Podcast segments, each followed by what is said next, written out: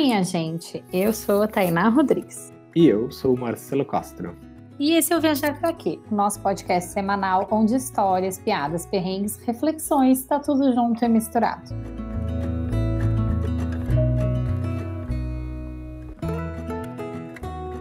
A nossa convidada de hoje, ela é brasileira, mas apesar disso, ela entende como poucos da cultura da onde? Da Coreia do Sul. Imagina eu falando oi em coreano hoje. Papelão que eu ia ela passar. Vai, ela, ela vai ensinar a gente. Como que eu falo olá em coreano? Yonaseo. Assim, Como? Aí é que tem o jeito formal e o jeito informal. Vamos lá pelo informal, que é o que é mais fácil. Anyon. Anyon. Anyon, todo mundo. Como que é? Olá, gente. Eu sou o Marcelo. Ai, meu Deus do céu. Aninha senhora, bom tono no Marcelo me dá. Nossa, não, não, é impossível. Deixa pra lá. Deixa como tá que não vai rolar. Ah, é, vai em português mesmo. Ela já morou por um tempo na terra do BTS. Você conhece BTS ou VT? Eu conheço, mas acho que eu nunca ouvi uma música deles, mas ela gosta muito deles, viu? Gosta de K-pop e gosta muito da cultura como um todo desse país que ele é pequeno, mas ele é imponente, viu? Thaís Midori, seja super bem-vindo ao Viaja Pra Quê? Se apresente. Quem é você na fila do pão? Oi, gente, tudo bom com vocês? Oi, Marcelo. Oi, Tainá, tudo bom? Eu sou a Thaís Midori e eu tenho um canal no YouTube que eu falo sobre K-pop, novelas coreanas, também cultura coreana em geral. Já morei um tempo na Coreia, aí eu fazia vlogs falando como que era meu dia a dia. É isso, eu tô até hoje aí, tô há cinco anos com o canal, o pessoal gosta bastante.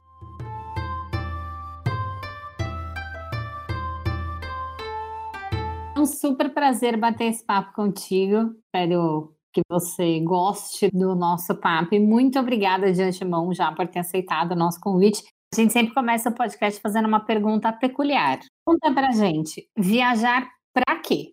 Ai, viajar pra gente saber que, que a gente é muito pequeno nesse mundo, tem muita coisa para ver. Nós conhecemos apenas um pedacinho dele. Eu acho que quanto mais a gente viaja e explora os lugares, mais a gente percebe que o mundo é gigantesco e tem muito a oferecer pra gente.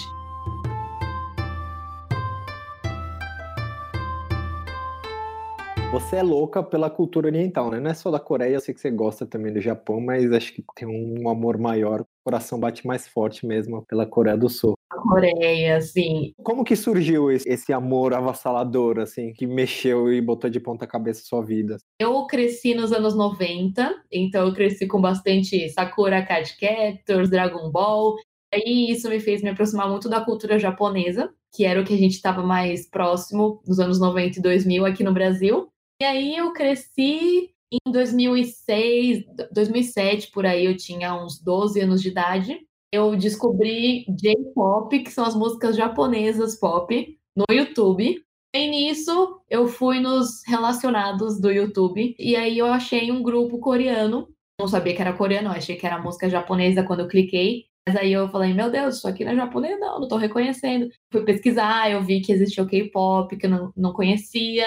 Eu descobri que existiam muitos grupos, isso lá em 2007. Aí eu comecei a ouvir tudo e aí não parei mais, ó, tô aí desde 2006, eu não sei direito quando foi porque faz muito tempo. E das músicas coreanas, isso me levou para as novelas coreanas e aí com as novelas coreanas eu comecei a entender mais da cultura, porque eu acho que é melhor visualmente assim, porque tem os personagens, essas coisas, né?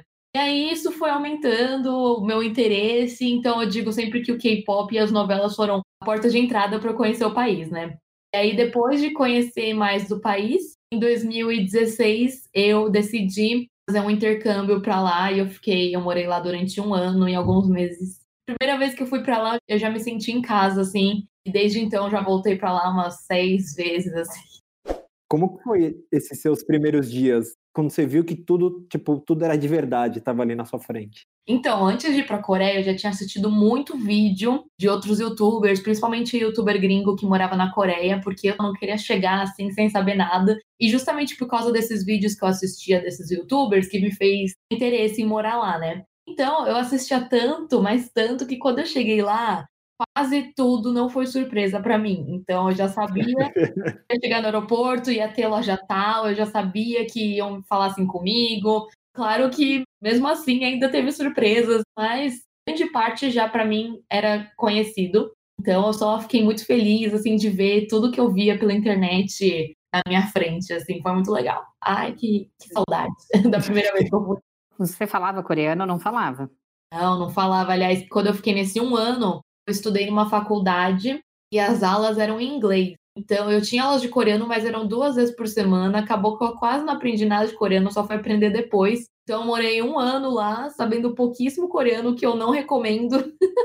e é bom você saber a língua do país que você tá. Mas eu comecei a aprender assim, eu sabia me virar, pedir comida, ir nas lojas, assim, mas aí coisas mais sérias, por exemplo, ir no banco, é, ficar doente em hospital, isso tudo, minha faculdade tinha esse auxílio para os alunos estrangeiros, né? Eles faziam um esquema que era tipo você ter um amigo, né? Que é o buddy. Então, uma pessoa coreana da faculdade e ela tem seu número e toda dúvida você pode tirar com ele, então ele te ajudava, assim. Tipo seu anjo da guarda, né? Cabra Exatamente. Eu falo assim, ah, preciso fazer uma conta no banco. Aí ele me ajudava, essas coisas. Então, por isso que foi mais fácil. Mas imagina eu não saber nada de coreano e pisar lá, assim, estudar coreano ia ser muito mais difícil. Nossa, não, imagina. Acho que o amor que você tem pela Coreia, eu tenho pelo México. Eu, tipo, sou a louca do México e eu cheguei no México sem falar um A de espanhol. Cara, espanhol é uma língua muito similar ao português. Só que quando eles conversavam comigo, eu entendia, mas quando eles conversavam entre eles, eles falavam extremamente rápido e com várias gírias, eu era literalmente analfabeta, assim.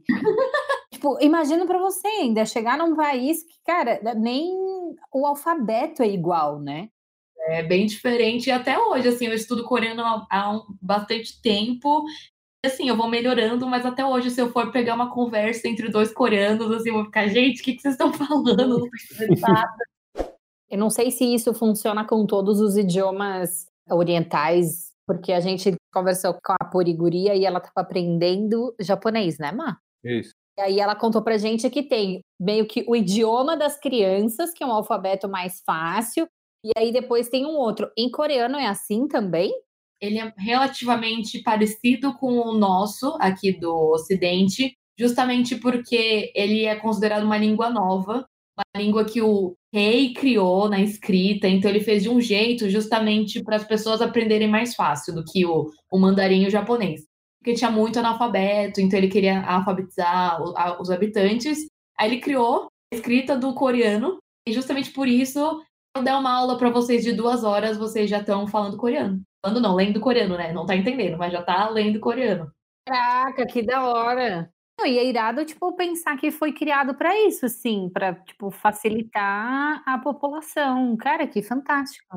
Antes tinha que decorar 3 mil caracteres, e eram todos Nossa. super complicados. E aí o rei chegou e falou: não, vamos fazer aqui um mais fácil. vamos, vamos, melhorar essa bagaça toda aí, né? Fazer a galera se comunicar mais fácil. Só de você já aprender a ler já facilita muita coisa, muita coisa. E a, e a escrita também é, é, oriental, tipo, na Coreia também é igual, não sei se é no Japão, é, tipo, se isso é mito também, que eles escrevem ao contrário, né? Não, no, no coreano escreve igual o ocidente, da esquerda para direita também, em linha também. Mas com desenho? A gente fala que é, é, os desenhos, né? Mas como eu disse, eles são. Existe quase um correspondente para o nosso som. Então, a letra A, eles têm a letra A deles, a letra B tem a letra B deles, sabe? É bem mais simples, aliás, de entender do que o japonês e o, o mandarim. E você manja de japonês também? Ai, não, eu sou descendente de japonês, mas não sei nada, nossa. Olha que. Caraca, e rola uma traição na família aí, do tipo, se debandou lá pros coreanos? Não rola não, rola não. Ainda mais eu sou descendente de japonês, mas eu preciso de visto para ir pro Japão? Qual que é? Pô, pra Coreia não preciso de visto, pro Japão precisa, fico, pô, o que, que adianta aí ser descendente, meu?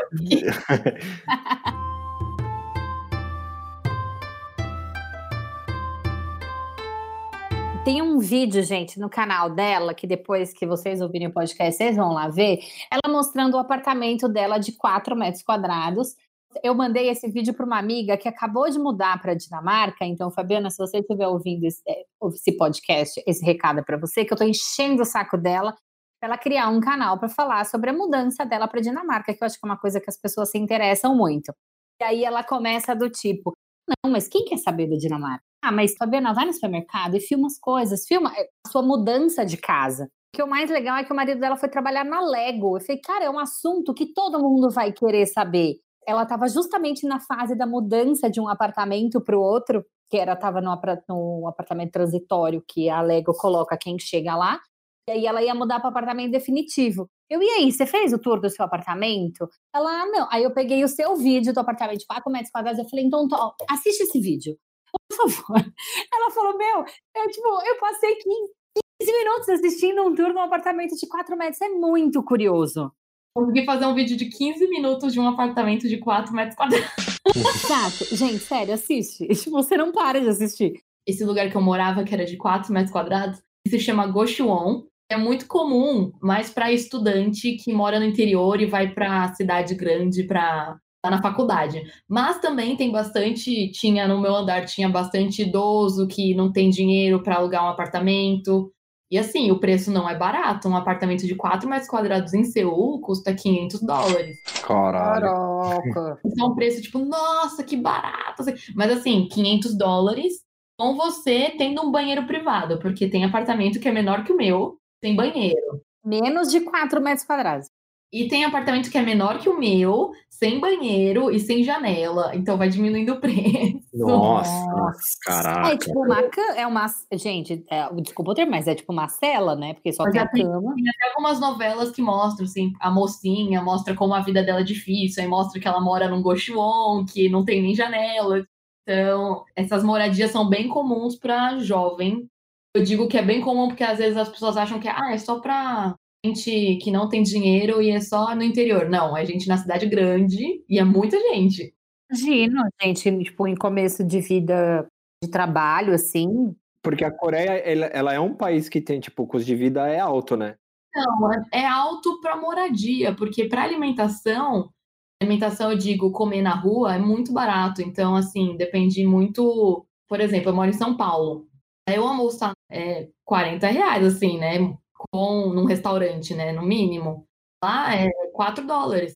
No meu bairro tinha restaurante que a refeição era 2 dólares. E eu nunca ia achar isso em São Paulo. Nunca, nunca. Então, é, para alimentação é barato. Então faz sentido, tipo, nem ter cozinha em casa, porque se comer na rua é tão barato. Exatamente. Então, por isso que no meu apartamento de 4 metros quadrados, as pessoas, cada cozinha. Eu ah, acho que eu ia usar a cozinha? Não, como fora. E também uma coisa que eles têm muito na Coreia que eu amo demais, nossa, que saudade, é cafeteria. Toda esquina tem um café. É assim, café é tipo Starbucks, tem até Starbucks. Uma cultura de você comprar um café e passar o dia inteiro na cafeteria. E você pode, não é em São Paulo que o Wi-Fi do Starbucks só dura duas horas. Você tem que ir embora. É. lá dura quanto você quiser. Então você pega um café e fica lá o dia inteiro. Então, assim, o pessoal, ah, é difícil morar num apartamento de 4 metros quadrados? Acabava não sendo, porque eu comia fora bastante nesses restaurantes que são baratinhos. E se eu precisava estudar, precisava trabalhar, pego o meu computador e vou para um café e fico lá o dia todo. Ah, você acaba usando a casa realmente só para dormir, assim, né? É meio que. É tipo um quarto de hotel, praticamente. Exatamente isso. As pessoas só vão para casa para dormir, porque você pode fazer qualquer coisa na rua. É uma das coisas que eu mais gostava de morar lá, era justamente isso, que podia fazer tudo que eu queria na rua. Até, por exemplo, tomar banho, você pode ir para saunas que tem, que é super, um lugar super família, o pessoal vai lá tomar banho com a família, e aí volta para casa depois. Então, tipo, dá para fazer qualquer coisa fora de casa. Mas eles têm essa coisa de ser muito mais de fora do que de dentro de casa. Eu acho que brasileiro é meio caseiro, né? Essa coisa de receber as pessoas em casa, de ter a família grande eles são diferentes nesse ponto? Não, são diferentes porque justamente porque a moradia é muito caro e a educação é de graça, porém as pessoas querem pagar cursinho, pagar não sei o quê, pagar aula particular, não sei o que, não sei o que lá. Então acaba que eles gastam muito, por exemplo, para ter um filho. Então, o que está acontecendo é o que está acontecendo nos países bem desenvolvidos que não está nascendo gente, né? Então a Coreia vai chegar a um ponto que estão falando que não vai mais ter jovem, justamente porque tudo é muito caro, assim, para criar uma criança. A gente é muito caseiro, eu percebi isso morando lá. Mas, assim, isso é mais pra gente que mora em Seul, que é a capital. Eu nunca morei no interior lá, mas acredito que no interior acaba mudando um pouco as coisas. Ele é um país muito rural, assim? Você chegou a, a ir para o interior, conhecer alguma coisa? Tem bastante lá, até que você pegar o carro de Seul, que fica numa ponta, e para Busan, que fica na outra ponta, são cinco horas e meia de carro, de viagem. Mas assim, não tem muito isso de rural, assim, de loja, essas coisas, né? Até que por isso que carne de vaca é algo super elite. Assim, eles comem bastante porco, frango. Então é bem diferente do Brasil. A gente tá super mal acostumado. A gente tem um país gigantesco. Eu falo para eles que ah, o Brasil é, é pouco menor que os Estados Unidos, eles ficam chocados, eles ficam, nossa, um país gigante, assim.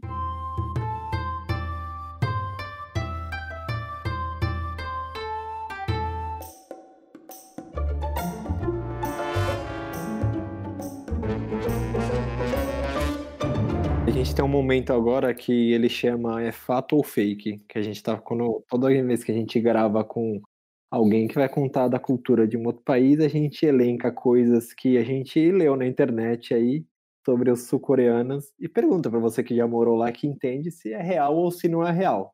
Vamos lá. A primeira coisa, os sul-coreanos são obcecados por cocô? Tipo, é um símbolo de fofura e sorte essa parada? É mais ou menos. É, é, fofo. Assim, fofo, eu digo, aquele cocôzinho do emoji. Ah. Tem vários lugares que você acha a almofada do cocôzinho, mas não cocô, assim, o cocô mesmo, assim. Eles gostam do símbolo, não do artefato em si. Isso, é, é o símbolo do emoji, do cocôzinho. Quase todos os casais apaixonados se vestem com a mesma roupa. Sim! Ah! é verdade! É verdade! Minha irmã me visitou na Coreia e ela, assim, não gosta de nada relacionado à cultura. Não gosta, eu digo, não é fã de K-pop, assim, né? Ela falou, gente, todo mundo se veste igual, assim, os casais. Então eu tô falando na estrada, meu namorado vai estar tá também. E é super comum, gente. Aí...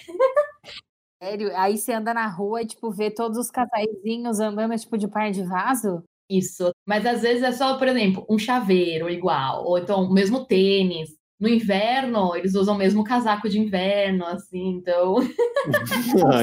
é, é tipo demonstração de amor. Coreia é o país dos casais, gente. Lá, todo, lá tem muito casal em todo lugar. Até, até às vezes andar com os meus amigos e falava, gente, quer dar um soco em todos os casais, sai da frente.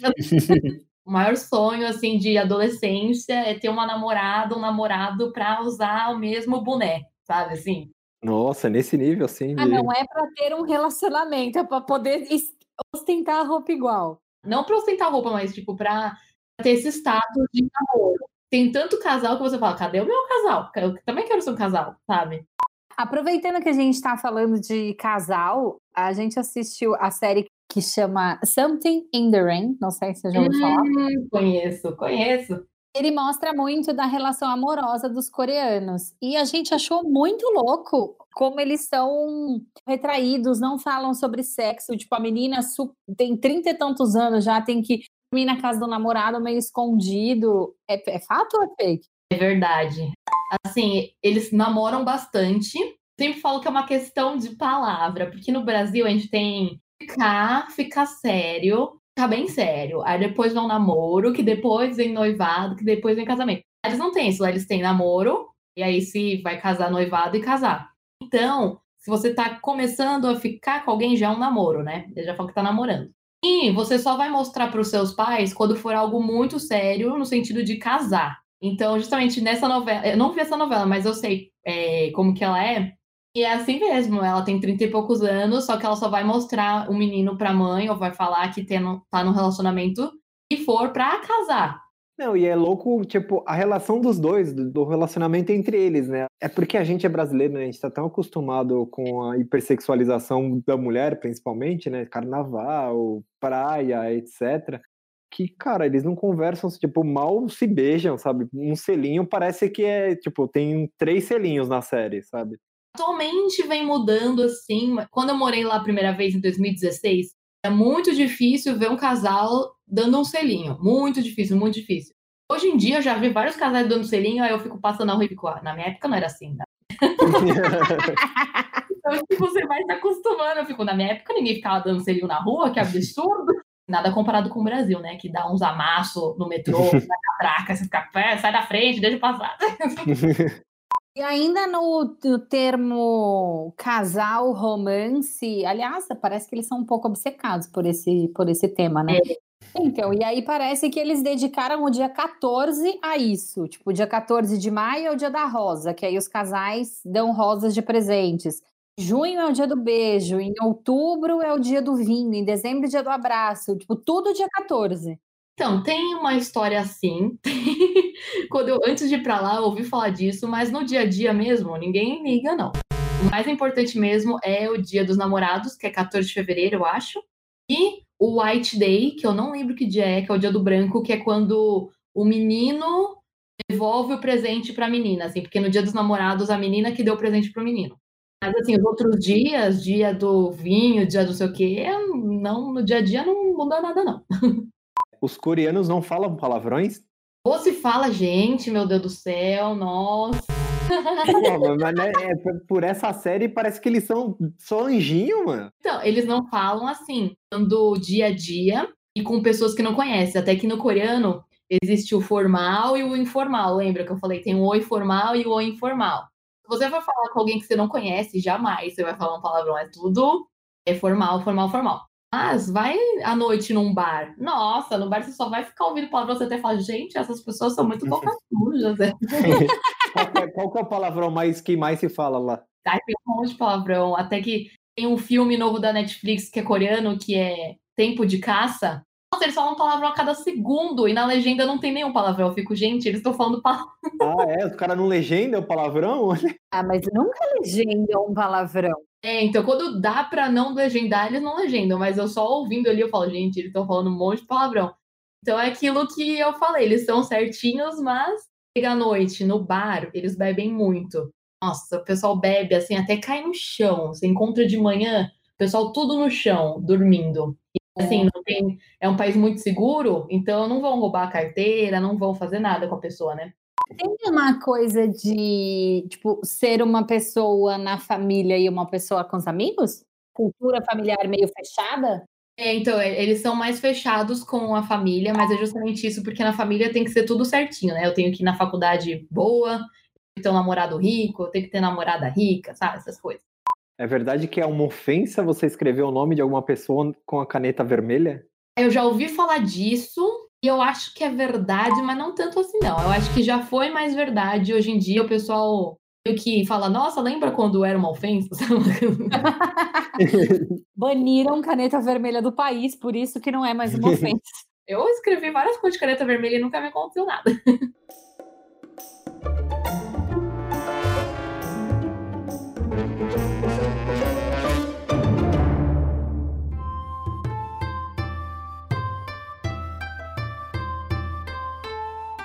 Você tivesse que explicar para dois leigos como nós, o que, que é o K-pop, o que, que você falaria? Ah, eu falaria que é música pop em coreano. Basicamente é isso, só que hoje em dia a gente percebe que eles têm uma própria forma de fazer videoclipes, uma própria forma de fazer marketing. Mas, assim, bem basicamente é pop coreano. Né? Mas não teve, tipo, não tem, por exemplo, as bandinhas, ou as bandinhas, as bandas elas é, têm...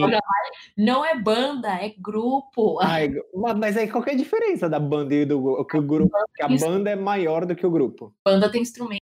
Banda tem instrumento e grupo é tipo boy band que eles ficam lá dançando e cantando, é isso? Isso. Nas músicas coreanas existem as bandas, né? Que são pessoas que tocam instrumento e tal. Então por isso que fala é grupo, é grupo. Ah, entendi, olha lá.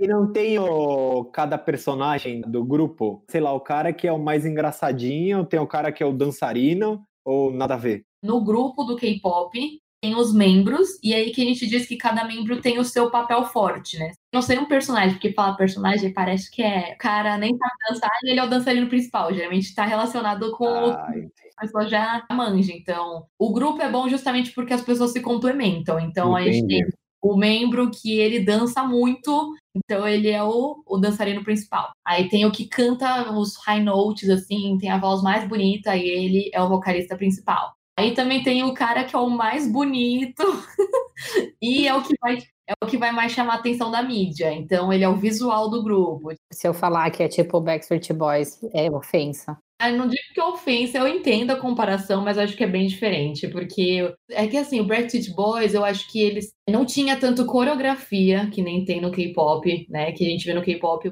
Você lança uma música, precisa ter uma coreografia super sincronizada e também não tinha essa questão dos videoclipes que são tão importantes no K-pop, mas eu entendo a comparação falar, é tipo Brexit Boys. É, tipo Brexit Boys, é isso aí. É tipo isso, só que não, tá? Cala a boca, fica na sua e falar merda. É que nem quando o Marcelo quer fazer piada comigo, porque eu, como uma boa amante do México, sou o quê? Fã do RBD. Aí ele fala o quê? Ah, os rebeldes. Aí eu quero o quê? Morrer. É, os rebeldes, querido. Deixa é, pra lá. Você falou, ah, eu sou apaixonada pelo México. Ai, gosto de RBD. É isso, aí, ó. Exato. Deixa ele com os rebeldes dele pra lá. Nem, nem liga. Tava vendo um vídeo seu que você fez com um grupo, que agora eu não me recordo o nome, que você fez brigadeiro com eles. E você falou do tipo da agenda de shows que eles vieram fazer no Brasil. Tipo, eles foram tocar em Manaus, em Belém, cara. Que, que banda o grupo gringo que, que toca, tipo, nessas cidades, cara, é bem difícil. RBD, né? querido. RBD? Mas a RBD tocou em Manaus? Óbvio! O maior turnê que esse Brasil já fez. 15 capitais. Esse grupo é o Spectrum, e ele veio para o Brasil, e eles vieram para o Brasil justamente para fazer uma turnê, e não é o primeiro grupo que fez isso. Um monte de grupo já fez isso. O Blink Seven, que é um outro grupo de K-pop que eu tive a oportunidade de gravar com eles, também vieram para cá e fizeram show em várias cidades do Brasil, assim, porque tem muito fã de K-pop e geralmente eles até ficam chateados, assim, que é tudo em São Paulo, tudo em São Paulo, tudo em São Paulo. Tem alguns grupos que eles vêm e falam, não, vamos fazer em mais cidade. E muitas das vezes as pessoas até acabam conhecendo esses grupos justamente porque eles vão vir para o Brasil, sabe? Não é necessariamente que acompanha a carreira deles há muito tempo e aí finalmente vai vir para o Brasil. Esses grupos que vão para Nordeste, vão para lugares que geralmente os grupos não vão. Ai, fulaninho vem para cá.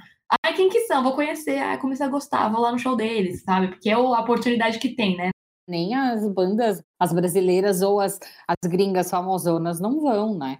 É, exatamente. Eles vão bastante justamente para mostrar para a Coreia, voltar para a Coreia e falar: olha, a gente fez show lotado em cidade que não é capital no Brasil. Aí o pessoal fica, nossa, sabe? Isso já impressiona lá os empresas, essas coisas. Então, por isso que eles gostam de vir para cá também, porque eles sabem que o brasileiro é muito amoroso, vai nos shows e gosta dos grupos, então eles sabem que vir para cá dá certo. Como foi, assim, você como brasileira, como, eh, tipo, youtuber, ter a oportunidade de ter o acesso a essas bandas que, cara, eu sei que é um fenômeno absurdo. A gente estava em Santiago e lá tem um museu e que a galera fica, tipo, dançando, assim, fazendo as coreografias e tal, porque tem vários concursos. A gente viu em Santiago primeiro e não entendeu o que era. E aí depois a gente viu no centro cultural aqui e falou: caraca, é tipo a mesma coisa que a gente. Aí que a gente fez a relação, assim. Imagino que seja um movimento que aconteça em todos os lugares. E por ser uma coisa tão forte assim, eu tenho a sensação de que esses grupos, essas, essas pessoas, elas acabam sendo um pouco inacessíveis. Como que é para você, como brasileira, e poder mostrar um pouco disso, assim? Ah, então, eu criei o canal é, porque eu queria conversar sobre K-pop com as pessoas que também gostavam, assim, né? Eu não conhecia muita gente que gostava, eu queria muito falar sobre o assunto. Eu falei, ah, vou fazer um canal. Aí o pessoal vai vir e vai conversar comigo sobre isso. O canal foi crescendo, começou a surgir a oportunidade de eu gravar com grupos que queriam divulgar show no Brasil. É, eu lembro que o Card foi o primeiro grupo que eu consegui gravar, eu estava muito nervosa, nossa. Eu vejo o vídeo e fico, meu Deus do céu, como eu tava nervosa. A empresa deles foi falar comigo, falou: oh, a gente viu que você é uma youtuber que fala sobre K-pop e é brasileira. Estamos indo pro Brasil, então. Vamos conversar. Você grava com eles e você, em troca, divulga para os seus inscritos eles vão estar no Brasil. Então acabou sendo dando super certo, muito certo. E foi cada vez aumentando mais a oportunidade. Mas assim, se eu fosse uma não youtuber, para ter contato com os idols seria através do show. E se não rolasse show, é indo para Coreia e vendo a, pro a, programação deles, quando eles vão fazer show, quando eles vão fazer dia de autógrafo, quando não sei o que, sei lá que é mais difícil mesmo, assim, você tá andando na rua, ver o pessoal assim, sabe? É mais difícil. É como, como todo artista, na verdade, é, né? Não é, por exemplo, que nem por, a Anitta, que ela tá filmando o dia todo dela no story, sabe? É uma coisa muito mais assim, a empresa cuida da sua imagem. Ah, não tem esse rolê de eles estarem na, tipo, no stories o dia inteiro?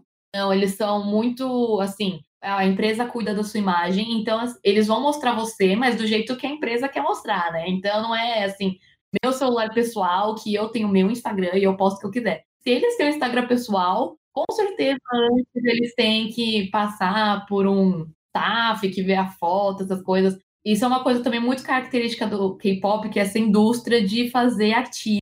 Então, eles treinam os jovens desde criancinha a saber cantar, dançar. E aí, depois disso, eles entram num grupo, que é o chamado debutar, que nem debutar de estudante.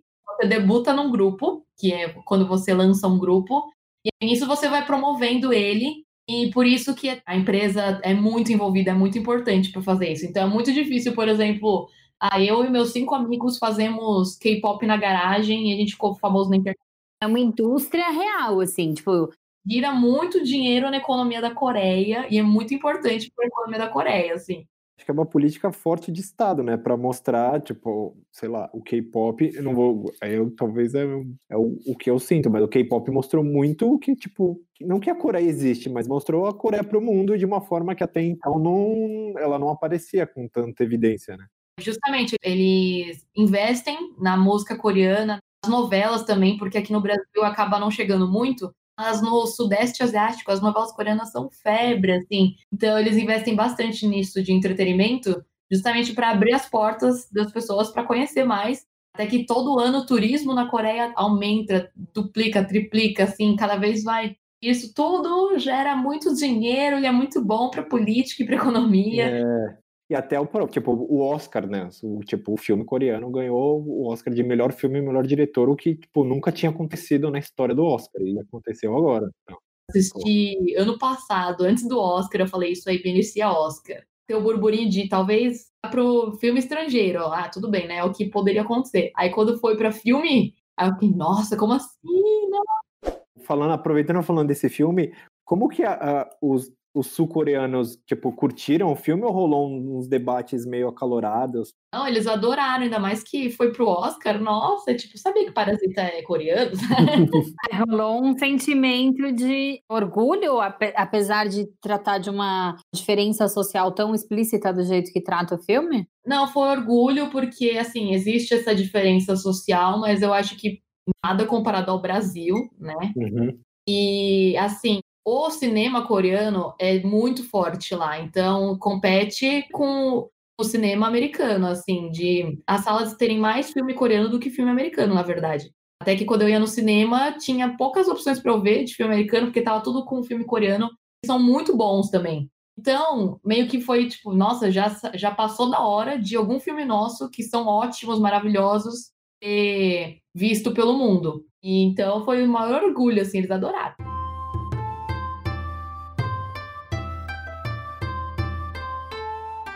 E o que foi a coisa mais esquisita que você já comeu lá, sem ser kimchi, por favor? Kimchi é muito bom. Quando você começa a comer kimchi, vicia. Até hoje eu vou comer pizza e fico, cadê o kimchi, gente? Kimchi na pizza? Não, como aperitivo do ladinho. Porque o kimchi ele é crocante, aí você meio que acaba viciando nessa crocância. Aí quando você come uma pizza que é mais massa, você fica, hum, falta um. Uma crocância. Eu sou dessas, eu sou a pessoa que gosta de coisa crocante para comer. Mas assim, a coisa mais diferente que eu comi, eu comi para fazer um vídeo, que é o polvo, eles cortam a tentáculos e aí o polvo fica meio que se mexendo. Parece que ele tá dançando, assim, sei lá. Eu não gosto. Eu comi, tem gosto de sashimi. Eu comi só pra gravar o vídeo, assim, mas não é algo que você encontra no dia a dia na rua. Sim, muitos coreanos comem isso, mas não é algo. Vou comer arroz, feijão e vai ter um povo vivo no meu prato. Não, assim, tipo, você vai no restaurante pra achar isso, entendeu? E a galera ainda come carne de cachorro? Ah, carne de cachorro é mais assim no interior e o pessoal bem mais velho. É o pessoal assim que cresceu na Guerra da Coreia e passava fome. Na época falavam que carne de cachorro deixava a pessoa saudável. Mas dia a dia, não, dia a dia é muito difícil. Todo mundo lá tem cachorrinho, então é algo bem assim, afastado da cultura deles de hoje em dia.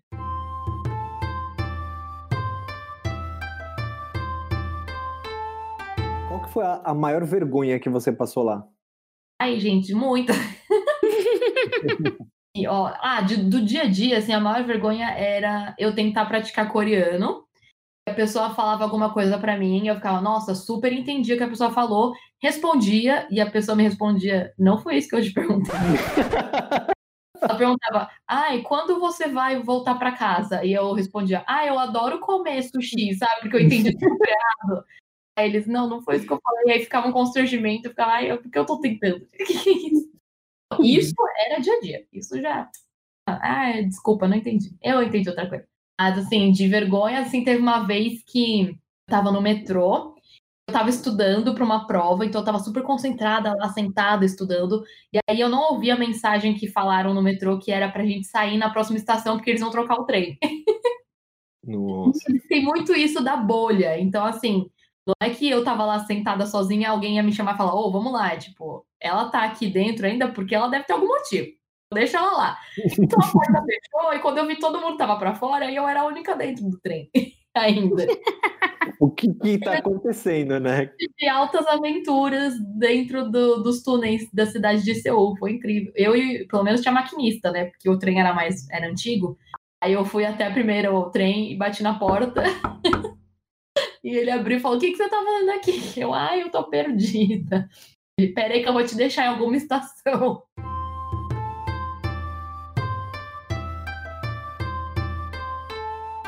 Falando um pouco de atualidades, a gente está penando aí com o rolê das pessoas não quererem usar máscara, e isso é uma coisa que já faz parte um pouco do. Cultura asiática. É, tipo, de respeito. É mais respeito ao próximo. Tipo, é, é normal, assim, a pessoa contar. Muito normal, sim.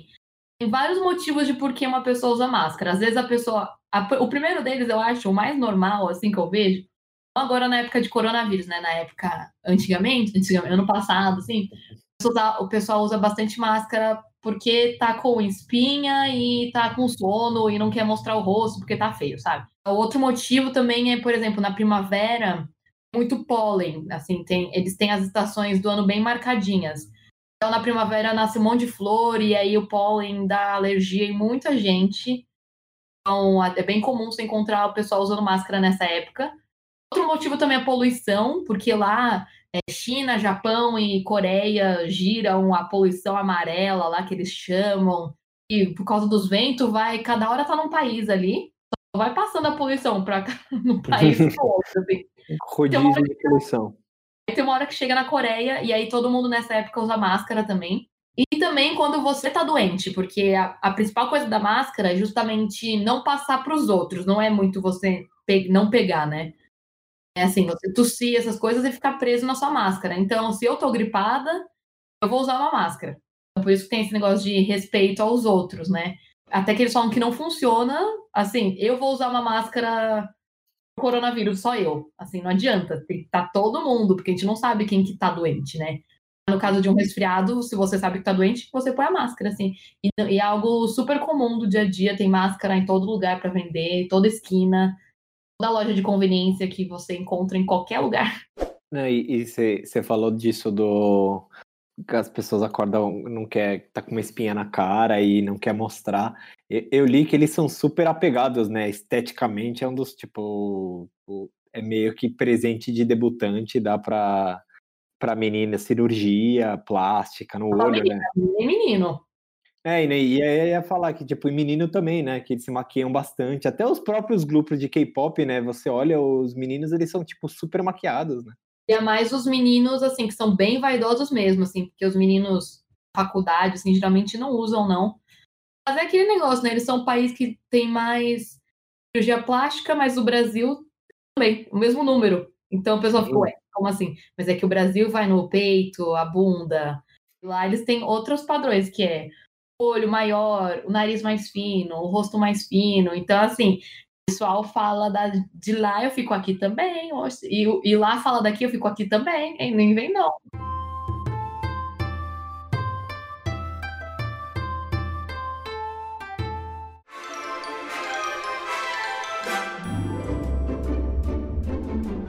A gente chegou no momento mais temido por todos os convidados desse podcast, que é o momento rapidinhas do Viajar para Quê?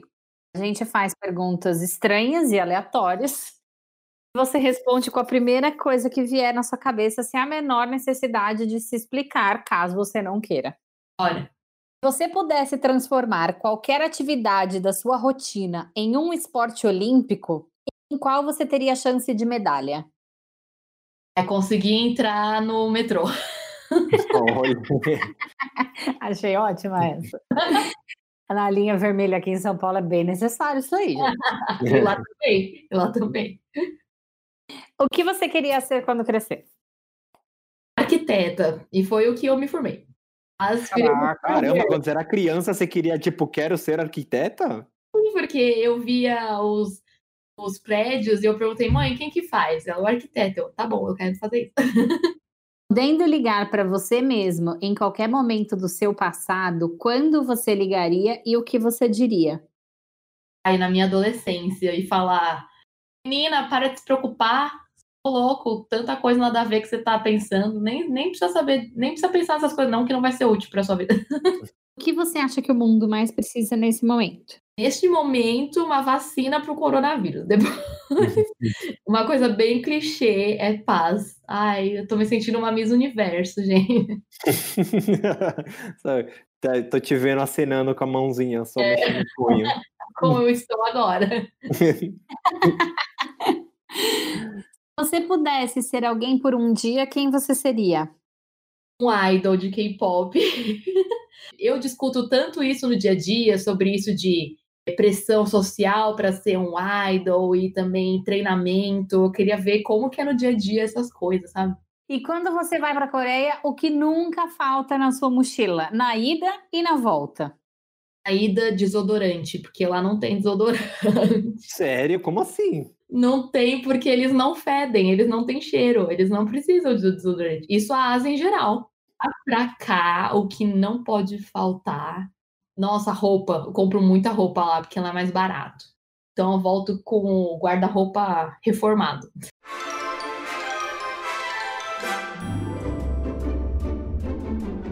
Thaís, esse agora é o momento jabá. Então, tá eu quero que, que você converse com os nossos ouvintes e diz- diga onde eles podem te achar, onde eles podem ver seus vídeos engraçados sobre a Coreia. Então, gente, vocês podem ir no meu canal para conhecer mais sobre a Coreia, porque esse papo que a gente teve aqui é só um pedacinho que tem na Coreia. E assim, não se assustem, não fiquem, ai, mas eu nem gosto, nem sei da cultura, não conheço nada. Porque, por exemplo, minha, minha família já me visitou na Coreia, eles não sabiam nada. A minha irmã, que eu nunca imaginei, se apaixonou. Então, assim, é para todo mundo. Assim, minha mãe também a gente ficou lá, elas ficaram lá só uma semana e elas ficaram, a gente tá muito pouco tempo, a gente tinha que ter colocado um mês, assim. assim, é um país que todo mundo, todo, todo turista que vai se apaixona. E não é de menos, porque é muito incrível, assim, é tudo tão diferente, mas tudo tão interessante, tão legal. Então, assim, pode ver meus vídeos assim sem medo. E você não precisa gostar de tudo também, mas é tudo tão interessante, tão legal, assim, que eu acho que você vai se interessar. E para quem não conhece aí, quer conhecer K-pop também, pode pôr as músicas super legais. Também não, não vai achar que, ai meu Deus, vou começar a gostar, o que, que as pessoas vão achar de mim? Não, é música, ouve aí de boa, ouve de boa. E depois vai lá no meu canal, e é isso, gente. Podem viajar aí pra Coreia, que todo mundo gosta, todo mundo gosta, de verdade. Querida, adorei o nosso papo, juro. A gente podia ficar aqui, tipo, para sempre. E agradecer demais a sua participação aqui no Viajar Pra Quê. E lembrando todo mundo que se vocês quiserem conversar com a gente, vamos arroba T mais M em todas as redes. E espero que vocês tenham gostado de mais episódio. Eu amei, real. Até o próximo. Um beijo e tchau. Valeu, galera. Valeu demais, Thaís, pelo papo. Foi super divertido. A gente se ouve aí numa próxima. Um abraço, galera. Até mais.